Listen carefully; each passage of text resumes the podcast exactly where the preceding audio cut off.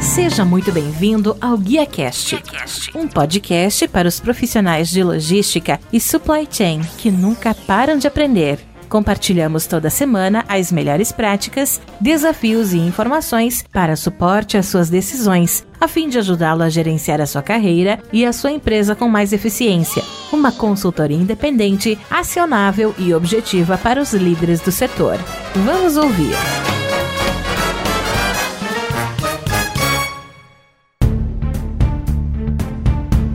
Olá, que tal? Tudo bem? Sejam muito bem-vindos a mais um Guia Cash aqui na cobertura do Frotas Conectadas 2022, onde temos por objetivo promover a interação da indústria automobilística com a indústria de tecnologia. Eu estou recebendo aqui o Cal, que ele é fundador do Blockchain Hub, é uma comunidade feita para compartilhar e se conectar, aumentando a rede de blockchain ao redor do mundo. Cal, seja muito bem-vindo, obrigado pela oportunidade de falar um pouquinho aqui no Guia Cash. O seu tema aqui no Frotas Conectadas foi automação em blockchain na cadeia de transporte e logística. Você, como fundador do Blockchain Blockchain Hub Brasil, como a gente falou, promover né, todo esse conhecimento à rede de blockchain. Gostaria que você pudesse falar para a gente um pouquinho sobre o Hub Brasil, qual foi o objetivo do seu tema aqui e a mensagem principal que você gostaria de passar associada à blockchain, principalmente Blockchain Hub. O Blockchain Hub é uma comunidade voltada a desenvolver pesquisa local, né, pesquisa no Brasil, porque nós somos fundados por uma entidade canadense, que hoje é uma entidade global, chamada Blockchain Research Institute, e a Icolab, que é uma entidade do Rio Grande do Sul que tem o um foco de pesquisa, hum. ensino e desenvolvimento de tecnologia em torno do blockchain. A nossa missão é bem evangelizar mesmo, é falar o seguinte: blockchain não é uma tecnologia como todas as outras, é um esporte coletivo, ou seja, você não vai ser ninguém no blockchain sozinho as empresas precisam desenvolver uma cultura de compartilhamento de dados, sem ter medo de entregar segredos próprios ou sem ter medo de se tornar menos competitivo e entender hoje que a partir de coisas como blockchain, inteligência artificial, internet das coisas, né, software livre, né, a tecnologia não é mais vantagem competitiva, né? A vantagem competitiva vai vir de níveis de serviço que você vai dar para o cliente não investir numa tecnologia como o blockchain, não se reunir em torno da discussão do blockchain numa entidade comum da, do transporte ou uma entidade que cuide da logística e da cadeia de suprimentos, é deixar que alguém faça isso por você. E aí você vai perder efetivamente competitividade no setor. Né? Então, a minha principal mensagem é: sentem, conversem, entende o que essa porcaria quer dizer e comece a entender que o cara que está ali do teu lado, ele não está lá mais para roubar o seu cliente. Talvez esse cara vai ser o cara que vai ajudar você a conquistar uma carga que hoje você não consegue, ou conquistar um contrato que hoje você não consegue fazer sozinho. Né? E o blockchain tem como trazer eficiência e eficácia nesse processo para que as empresas possam competir nesse novo cenário que está se desenvolvendo. Né? Nós estamos vendo um, esgotamento das cadeias de suprimento mais longas para cadeias mais curtas, mais fortalecidas. Nós estamos vendo a diminuição do tamanho das cargas com aumento de frequência. Né? Como a gente vai se adaptar a isso? Sozinho, pode ser que muita gente que está ficando eficiente torne-se eficiente no mercado que está morrendo. Uhum. E a hora que esse mercado acabar, eles vão ser mais uma Nokia da vida, uma Blockbuster da vida, né? uma empresa que teve o mercado na mão, mas não conseguiu se adaptar à mudança que ele passou e aí acabou ficando para trás. Em se falando do blockchain, aplicabilidade principalmente na cadeia de transporte e logística, porque assim, muito se fala de blockchain, mas pouco se sabe da aplicabilidade. Como que realmente a gente consegue aplicar o blockchain, principalmente na cadeia de transporte e logística, e como isso pode se tornar um diferencial para que as empresas não se tornem, como você falou, um blockbuster do transporte? A gente tem que olhar de duas formas, né? Aplicações que tragam eficiência para essa indústria, né? Então são aplicações que vão diminuir o custo de transação, né? Então você digitalização de documentos, cadeias seguras de transporte de informação, contratos inteligentes para administração do fluxo de informações e fluxo financeiro. Então você tem toda uma área né, que muitas empresas de tecnologia podem né, oferecer de você trazer eficiência para o teu processo. Mas, de novo, né, no mercado que está morrendo, você ser eficiente nele só vai acelerar uma coisa, né, o seu fim. A gente tem que começar a ser eficaz. E aí tem que olhar como eu, eu transformo o meu negócio num negócio mais inclusivo, como eu consigo atender um público maior, gerar mais receita. E ao gerar mais receita, eu criar uma exponencialidade dentro do meu negócio que permita que eu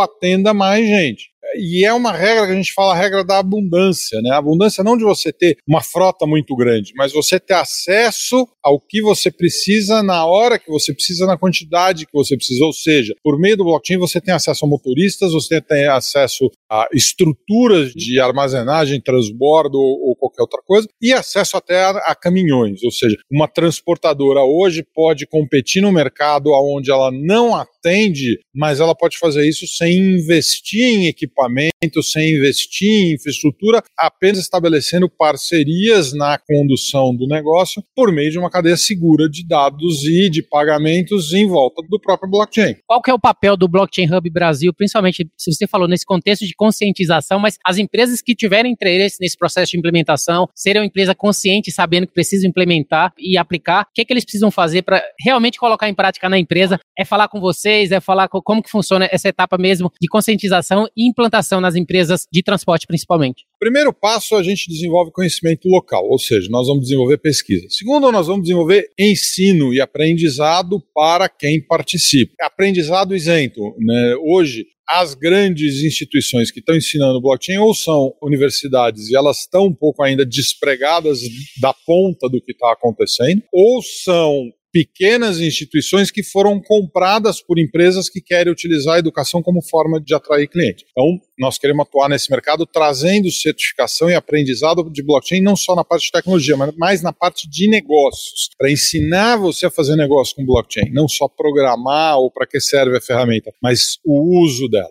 A terceira, a gente vai começar a desenvolver, né, até daqui umas semanas nós vamos ter a primeira mesa redonda de discussão do que seria necessário para uma política de uso de blockchain para apresentar para o governo federal e para os governos estaduais. Então, a gente pode também trabalhar nisso quais seriam as mudanças que o setor de transporte precisa para a adoção dessa tecnologia ou que essa tecnologia exige quando a gente começa a adotá-la. E, por último, articular esse setor para definir uma camada de padrões de dados comuns, aonde as tecnologias vão ser construídas para acessar esses dados e aí melhorar o nível de serviço individualmente. Você não compete no nível do dado, mas você compete na aplicação e do nível de serviço da sua empresa. E aí a gente acaba um pouco com aquela idiotice de falar os dados são o novo petróleo. Uhum. Né?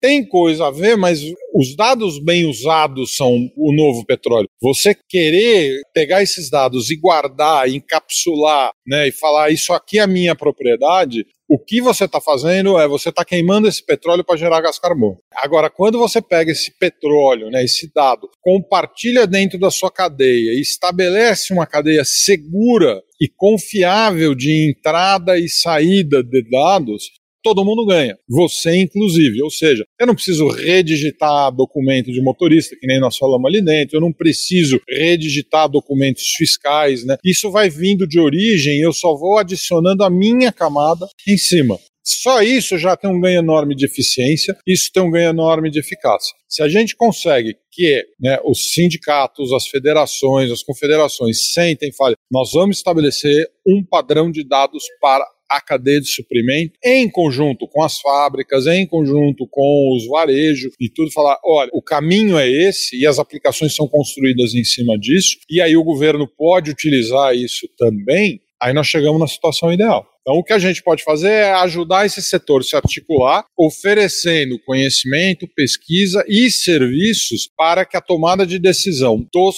players seja embasada. Eu não estou aqui para dar regra ou falar, não, eu estou aqui para tirar a fricção nos processos de adoção da tecnologia acelerando eles ao máximo possível por meio de conhecimento e pesquisa e capital social dentro e fora do Brasil que poderia acelerar esse negócio. Tá aí, pessoal. Carl Amorim, que é fundador do Blockchain Hub. Se você quiser saber um pouquinho mais, entre em contato com o Hub para poder se aprimorar e conhecer o que, que significa utilizar o blockchain na sua cadeia de suprimentos. Se você gostou desse episódio, você pode compartilhar com seus colegas, amigos e profissionais de supply chain e, se possível, também deixar uma avaliação e um comentário em ratedspodcast.com barra guia cash. Eu sou o Rodilson Silva que te envia um guia cash abraço a todos vocês. Até a próxima. Tchau, tchau. 一块来比